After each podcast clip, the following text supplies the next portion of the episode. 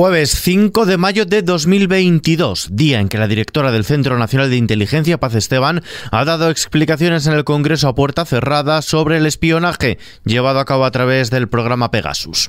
XFM Noticias. Con Ismael Arras. El Centro Nacional de Inteligencia ha admitido que se espió a un número determinado de independentistas, cerca de una veintena, no los 65 que publicó The New Yorker, y lo ha justificado mostrando a los diputados con acceso a información reservada las autorizaciones que para llevar a cabo ese espionaje dio el juez del Tribunal Supremo adscrito al órgano de inteligencia. Los portavoces del Partido Popular, Vox y Ciudadanos han dado por satisfechos con las explicaciones ofrecidas en el Congreso por la directora del CNI, por Paz Esteban. Cuca Gamarra, secretaria general del Partido Popular y portavoz parlamentaria de esta formación, reclama, no obstante, la comparecencia del presidente del Gobierno. Facilitada por la directora del Centro Nacional de Inteligencia es más que suficiente, avala las actuaciones del Centro Nacional de Inteligencia y no nos genera ningún tipo de duda.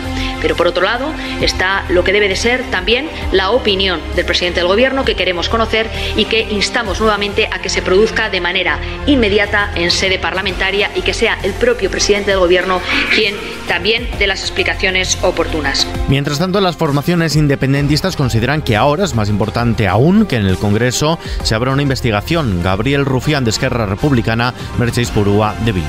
Plantean dos vías. Una, una nación o naciones extranjeras eh, y dos, eh, organismos o otros organismos del Estado que también tuvieran capacidad de, de, espionaje. Persisten muchas incógnitas, la verdad es que no, no nos ha sorprendido, creo que todavía hay cosas por aclarar y realmente creo que la comisión de investigación sigue siendo necesaria. Según dicen que ha dicho la directora del CNI Paz Esteban en la Comisión de Gastos Reservados del Congreso, para el resto de personas que han sido víctimas de escuchas, entre ellas el presidente del Gobierno, Pedro Sánchez, ha apuntado a dos posibles culpables, un país extranjero o miembros de las denominadas cloacas del Estado. Mientras tanto, el Gobierno comunicará si más terminales de ministros y parlamentarios se han visto afectados por el espionaje político mediante el sistema Pegasus tan pronto como tengan noticias oficiales. La vicepresidenta segunda del Gobierno, Yolanda Díaz, por su parte, ha apostado por investigar y saber qué ha pasado en relación a este presunto espionaje antes de depurar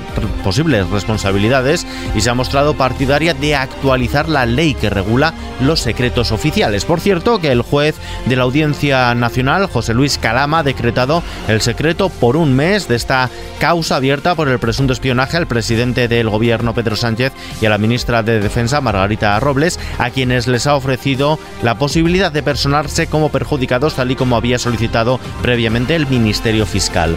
En este contexto, el líder del Partido Popular, Alberto Núñez Feijóo, ha acusado al jefe del Ejecutivo, a Pedro Sánchez, de ser incapaz de controlar a su propio gobierno, cuyos ministros, dice, estaban cuestionándose, insultándose y descalificándose todos los días. Así se ha pronunciado tras presidir su último Consejo de Gobierno como presidente de la Junta de Galicia y al ser preguntado si el Partido Popular está solicitando formalmente un adelanto de las elecciones generales. Alberto Núñez Feijóo. se pode estar así rifando todos los días, cuestionándose todos los días, insultándose, descalificándose todos los días? Eu creo que é moi difícil gobernar un país cando non se es capaz de gobernar un gobierno. Impulso al vehículo eléctrico. El presidente del gobierno, Pedro Sánchez, ha asegurado que ningún otro país va a poder llevar a cabo un despliegue del vehículo eléctrico tan integral como el que va a acometer España en los próximos años a partir de la gigafactoría de baterías eléctricas de Sagunto, Valencia. Sánchez también ha mostrado el compromiso con la integración de todos los elementos de la cadena de valor del vehículo eléctrico en España. Somos el segundo fabricante de vehículos de toda la Unión Europea, como siempre me recuerda la ministra de Industria, Comercio y Turismo.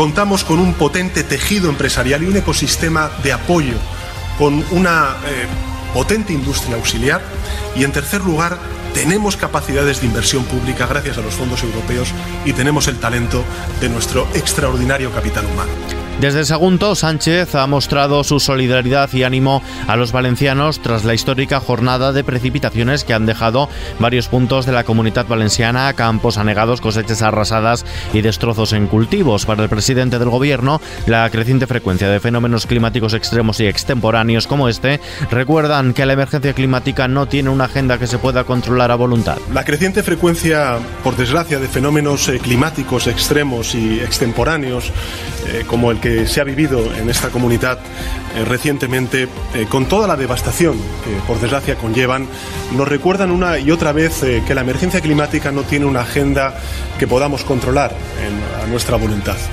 Y por tanto la urgencia es máxima y nos obliga a responder con medidas ambiciosas, también decididas, que contribuyan a revertir con eficacia esta situación en la que ya nos encontramos, en la que se encuentra la humanidad.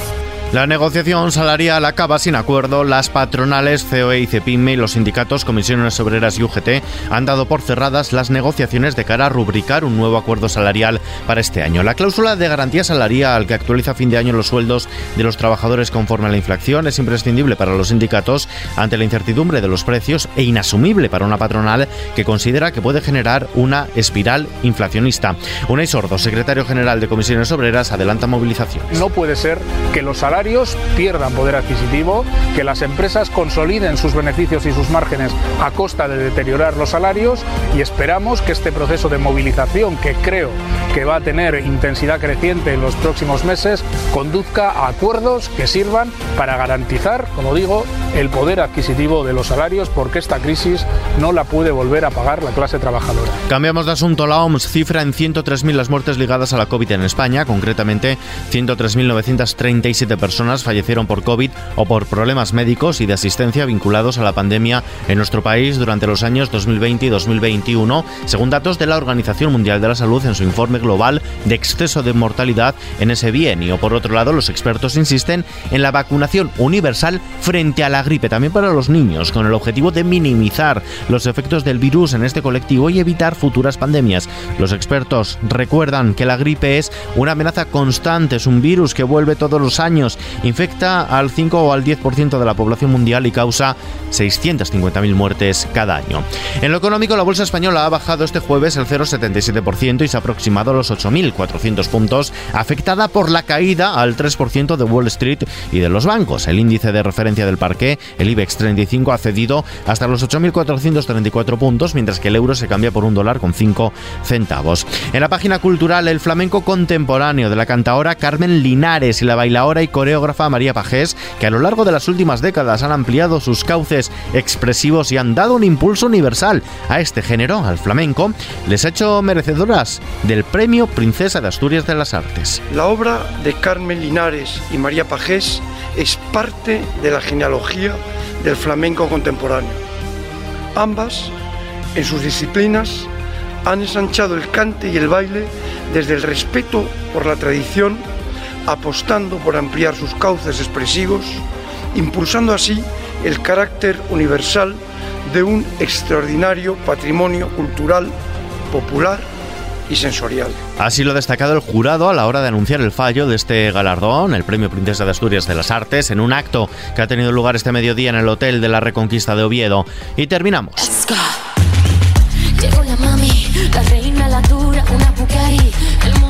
Negro, con chaqueta torera llena de cristales, igual que el mono de licra con amplias aberturas que llevará debajo. Así vestirá Chanel el próximo 14 de mayo en la gran final de Eurovisión 2022, según ha desvelado el diseñador del modelo, Palomo Spain. El modisto ha presentado el traje todo hecho a mano con más de 50.000 cristales Swarovski que han sido cosidos uno a uno en su taller de Córdoba.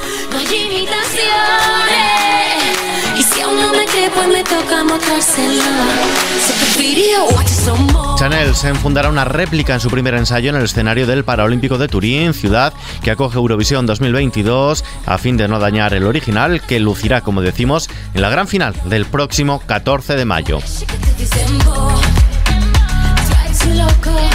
Con esta noticia nos despedimos por hoy. Información actualizada en los boletines de XFM, ampliada aquí en nuestro podcast XFM Noticias. Hasta mañana yo no